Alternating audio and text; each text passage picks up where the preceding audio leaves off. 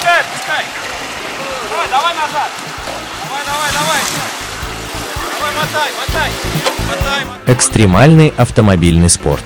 Автоклуб на Моторадио. Давай, давай, давай. Здравствуйте, дорогие любители внедорожно-грязевого отдыха, ценители болот и покорители бездорожья. В эфире Роман Герасимов и передача «Оффроуд для всех». Сегодня мы продолжаем изучать лучшие штурманские практики и поговорим о глазах штурмана, о его компасе, так сказать, о его путеводной звезде, о навигаторах и навигационных программах. Готовы? Поехали! Идем, куда хотите? Все навигационные приборы можно условно разделить на стационарные и мобильные. Нам пригодятся и те, и другие, потому что у них немножко разный функционал и задачи. Стационарные. Это навигационные ноутбуки и планшеты, установленные в машине на кронштейне и подключенные к бортовому питанию. Как правило, это основная навигация для штурмана. Она крепится обычно напротив штурманского места, либо под потолком, чтобы меньше попадала грязь и заливала ее водой в бродах, или на уровне торпеды. Э, В данном случае место расположения каждый регулирует под себя. Бывает, что таких приборов устанавливают несколько. И сделано это для того, чтобы выводить на экран разные типы карт.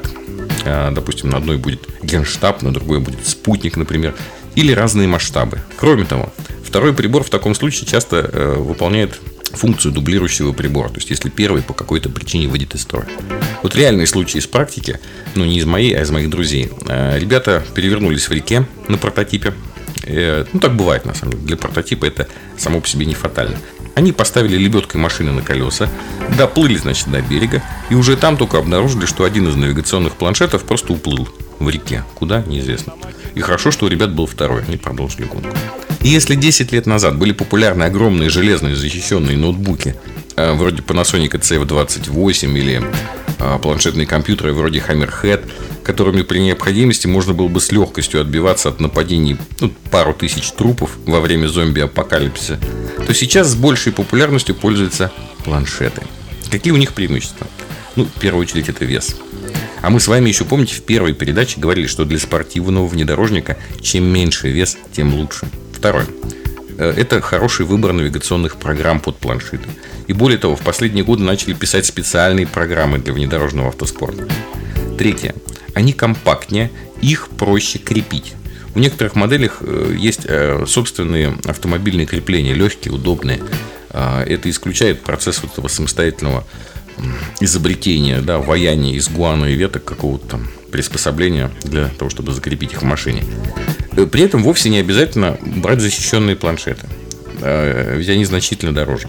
Можно самостоятельно или в мастерской загерметизировать самый обычный городской прибор. Как правило, берут 10-дюймовые версии. Модель планшета выбирайте по кошельку. Нам важно, главное, чтобы экран был как можно более ярким. И, кстати, еще одна особенность использования планшетов на гонке. Желательно иметь где-то под рукой в сухом месте рулон бумажных полотенец, чтобы протирать экран от брызг и грязи. Поговорим теперь о программах. Э, Под операционной системой Windows используют в основном легендарную программу Ozzy Explorer, на которой выросло не одно поколение штурманов. Она, наверное, до сих пор по объему использования до сих пор, наверное, будет самой популярной и массовой. Но прогресс не стоит на месте. И на планшетах системах Android спортсмены могут выбирать вот уже одну из нескольких программ. Вот я сейчас назову теми, которые пользуемся я и коллеги. Это программа Rally Навигатора, Alpine Quest, программа Sync и есть Ozzy Explorer для версии Android. Это не исключительный перечень. Программ сейчас довольно много. Я вам просто рассказал э, про те, которые используются э, в автоспорте. И не столь важно, какую вы выберете для себя программу. Важно хорошо ее изучить и настроить под себя. И Бека сейчас упрется в... Информацию о каждой из них можно будет подчеркнуть в блогах э, опытных э, вторых пилотов, ну, штурманов. А теперь поговорим про мобильные навигаторы и их отличие от стационаров в том, что они умещаются в руке, питаются от батареек или встроенного аккумулятора. И тут признанное лидерство у компании Garmin. И сейчас, и 20 лет назад их устройства самые популярные.